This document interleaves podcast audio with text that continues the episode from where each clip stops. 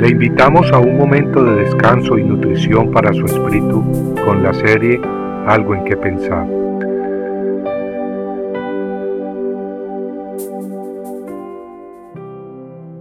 Flores en el desierto. Desnudo salí del vientre de mi madre y desnudo volveré allá. Jehová dio y Jehová quitó. Bendito sea el nombre de Jehová. Job 1.21 el libro de Job es el libro más antiguo de la Biblia y nos relata la historia de un hombre muy rico, de hecho el hombre más prominente del Oriente en sus días. Pero a Dios no le impresionan las riquezas materiales, pues el Creador del universo es dueño de todo. Lo que sí vale ante Dios es si le conocemos, si le amamos y obedecemos. Y Job amaba y temía a Dios, y por eso el Padre Celestial conocía a Job. En Job 1.8 leemos que Jehová le dijo a Satanás, ¿Te has fijado en mi siervo Job? Porque no hay ninguno como él sobre la tierra, hombre intachable y recto, temeroso de Dios y apartado del mal. Solamente eso necesitaba escuchar Satanás para llenarse de furia y tirársele encima a Job. Satanás empezó su ataque contra Job calumniándolo ante Dios, diciendo, ¿acaso teme Job a Dios en balde?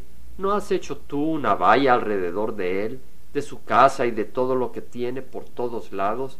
Has bendecido el trabajo de sus manos y sus posesiones han aumentado en la tierra.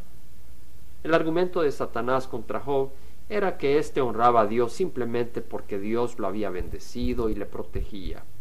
Después de lanzar sus palabras venenosas, Satanás le hizo un reto al mismo Dios del universo, diciéndole, Extiende ahora tu mano y toca todo lo que tiene. Verás si no te maldice en tu misma cara. Podemos ver pues en este pasaje un poco del carácter podrido del príncipe de las tinieblas. Qué triste que muchas personas no se dan cuenta de la realidad y por placeres temporales le entregan sus vidas a Satanás. Las escrituras nos dicen que Dios le dio permiso a Satanás de tocar no solo las riquezas de Job, sino también a sus hijos. Las noticias llegaron pronto a Job. El primer mensajero le dijo que le habían robado sus bueyes y matado a los criados que los cuidaban. No había terminado de contar la noticia el primer mensajero cuando el segundo llegó contándole que había caído fuego del cielo, quemando a todas sus ovejas y a los criados.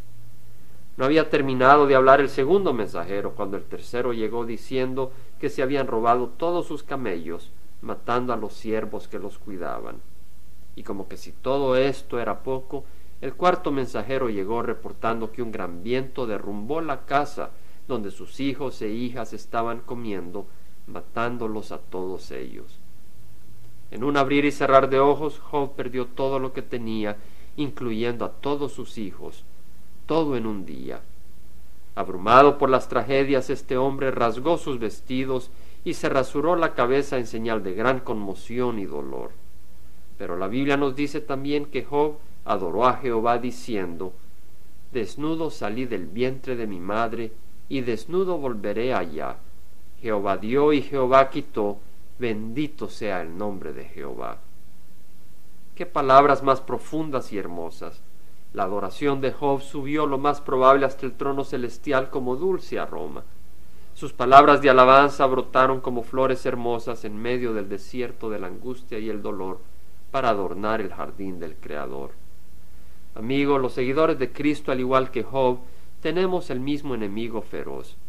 Y es mi oración que cuando las dificultades, las tragedias y ataques del enemigo toquen a la puerta de nuestras vidas, seamos hallados fieles, recordando las palabras del apóstol Juan, mayor es aquel que está en vosotros que el que está en el mundo. Compartiendo algo en que pensar, Estuvo con ustedes Jaime Simán.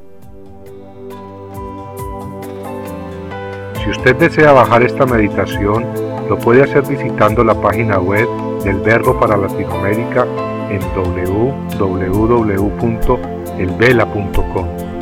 Y el Vela se deletrea E L B de verdad E L A, donde también encontrará otros materiales de edificación para su vida.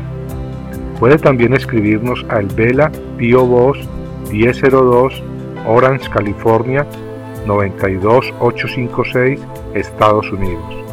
Dios le bendiga.